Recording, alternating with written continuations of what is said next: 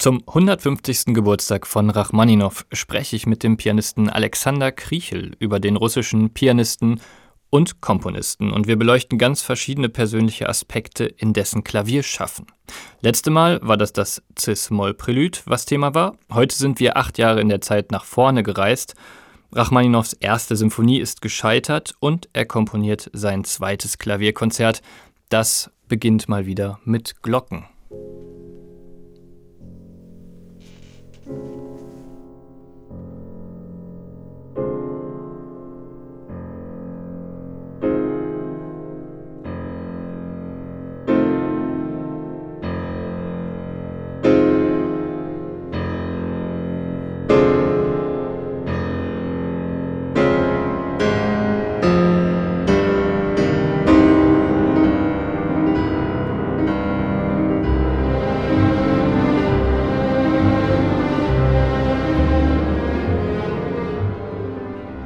Alexander, du hast dieses Konzert ja schon vor Jahren aufgenommen und es gilt als einer der schwersten Klavierkonzerte überhaupt. Wie hast du dir das erarbeitet? Wie kam es dazu? Also ich habe mich in das Konzert direkt verliebt, als ich es das erste Mal gehört habe, ähnlich wie bei dem Prälude in Cis-Moll und habe es dadurch, also es war auch eines meiner ersten Klavierkonzerte überhaupt, das ich gelernt habe und habe es dann auch äh, damals meinem ukrainisch-russischen Klavierprofessor vorgespielt, der dann in der letzten Sitzung damit tatsächlich wenige Stunden später verstorben ist, was dann auch der Grund war, weshalb ich für ein paar Jahre Deutschland verlassen habe und nach London gegangen bin zum Studieren. Also Rachmaninow hat dieses Stück, das hast du ja auch äh, gesagt, komponiert, nachdem er ja, seine erste Symphonie uraufgeführt hat, nachdem das eigentlich ein absolutes Desaster war und er in tiefe, es ihn in dieses Desaster ihn in tiefe Depressionen gestürzt hat. Diese Depressionen hört man wirklich in diesem Klavierkonzert und ich denke, dass dadurch, dass ich dann meinen wichtigsten Mentor verloren habe, das war auch so eine ganz starke Verbindung mit dem Stück und das wird sich auch, glaube ich, nie wieder ändern. Also das, das, dieses Stück verbinde ich einfach damit und deshalb war auch für mich klar, wenn ich eins der großen Klavierkonzerte aufnehme, dann muss es am besten als erstes dieses zweite Rachmaninow-Konzert sein, weil ich das Gefühl habe, obwohl es davon schon etliche Aufnahmen gibt, ich habe noch etwas sehr Persönliches damit zu sagen. Rachmaninow hat es ja geschafft, unter Hypnose in der Therapie dann seine Depression zu bearbeiten und dann dieses Konzert auch zu komponieren, ohne jetzt eine virtuose Kadenz zu schreiben in diesem Konzert. Aber es gibt eine Stelle, die hast du mitgebracht, da gibt es einen ziemlich interessanten Aufbau, gut anderthalb Minuten. Und die wollen wir jetzt einmal hören.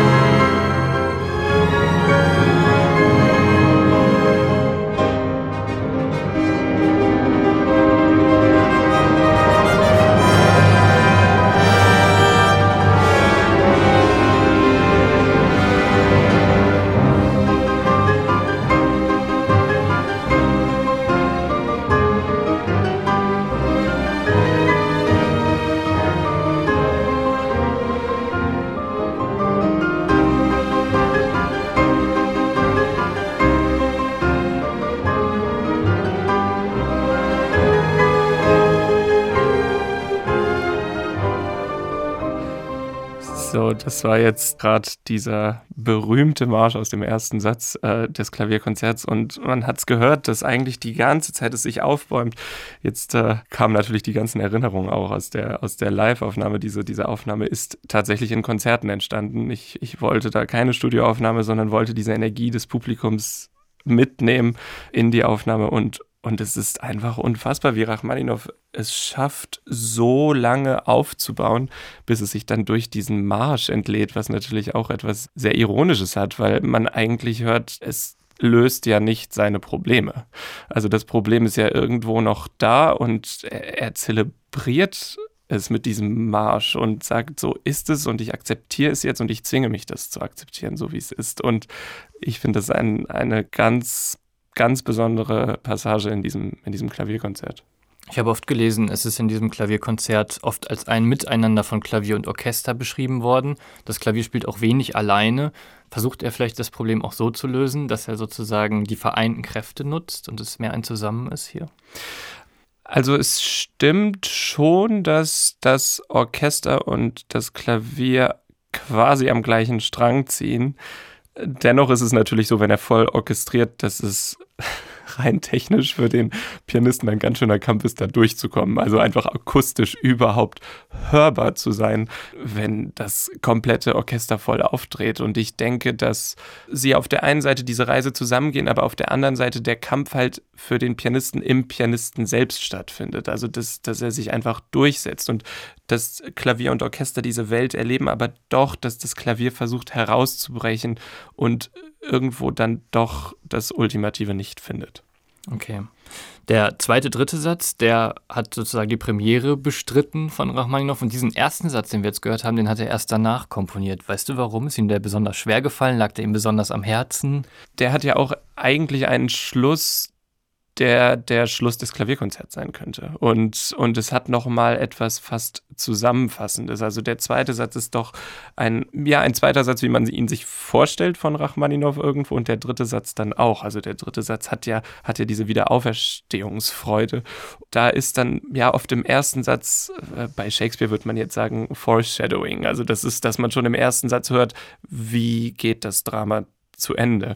Und äh, ich denke, dass das auch hier in diesem Klavierkonzert der Fall ist. Also, dass man da irgendwie, irgendwie schon vorher spürt, wo wird die Reise hingehen und was wird das Ergebnis sein. Und es geht aber nicht um das Ergebnis, es geht nicht um das Ziel, sondern es geht um, um den Weg dahin. Du sagst, dieser Satz könnte schon das Finale eines Klavierkonzerts sein am Ende. Lass uns das Ende mal hören. Ich habe noch eine Frage dazu.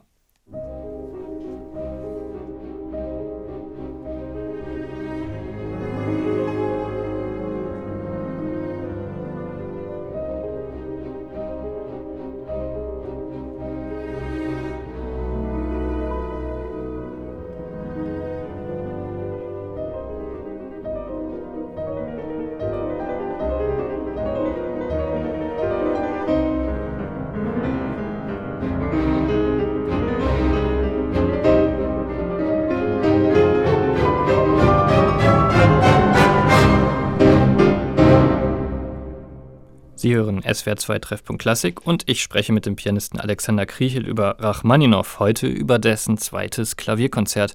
Und wir haben gerade das Ende des ersten Satzes gehört.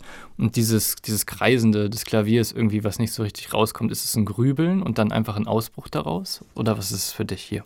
Also für mich persönlich dreht sich Rachmaninow hier im Kreis. Wir haben ja diesen Marsch gehört. Nach dem Marsch kommt dann noch ein Zwischenteil, also zwischen diesem Grübeln und dem Marsch, bei dem, bei dem man wirklich große, orkanartige, ja, man, man hört eigentlich Wellen, wenn man so möchte.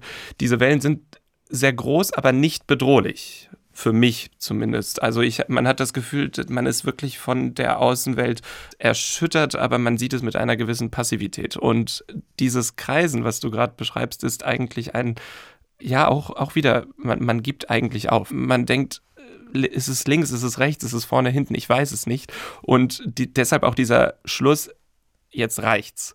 Ohne Lösung geht man eigentlich raus aus dem Konflikt und sagt, ich, ich finde hier keinen, keinen anständigen Ausweg und deshalb haut er dann einfach auf, vielleicht auf diese De Depressionen, auf diese Gedanken, auf was auch immer er hatte, als er es komponiert hat, haut er da einfach einmal mit dem Hammer drauf und sagt, jetzt ist Schluss.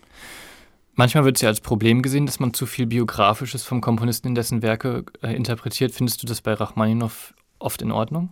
Also sagen wir so, ich glaube, ich handhabe Rachmaninow ein bisschen mit der Stanislavski-Methode. Das ist ja eigentlich etwas, was man aus dem Schauspiel kennt, dass man quasi mit eigenen Emotionen versucht, die Emotionen des Komponisten darzustellen. Wie gesagt, für mich hat das Konzert einfach deshalb auch etwas so Persönliches, weil ich es mit dem Verlust meines Mentors ver verbinde. Und da passen natürlich diese Depressionen auch zu. Und dann auch dieses, so jetzt ist Schluss, weil, weil natürlich kreisen da die Gedanken. Natürlich denkt man, dann kann ich ohne diesen Mentor, ich war damals äh, 22, 21 oder 22 und äh, natürlich denkt man, dann kann ich ohne diesen Mentor überhaupt den Weg gehen, den ich gehen möchte. Und äh, da hat man auch dieses Gefühl von, jetzt reicht es, es ist egal, ob ich mir diese Gedanken darüber mache. Und das, so komme ich nicht weiter. Ich komme nur weiter, wenn ich nach vorne denke und wenn ich sage, die Situation ist, wie sie ist und ich kann nur das ändern, was ich ändern kann.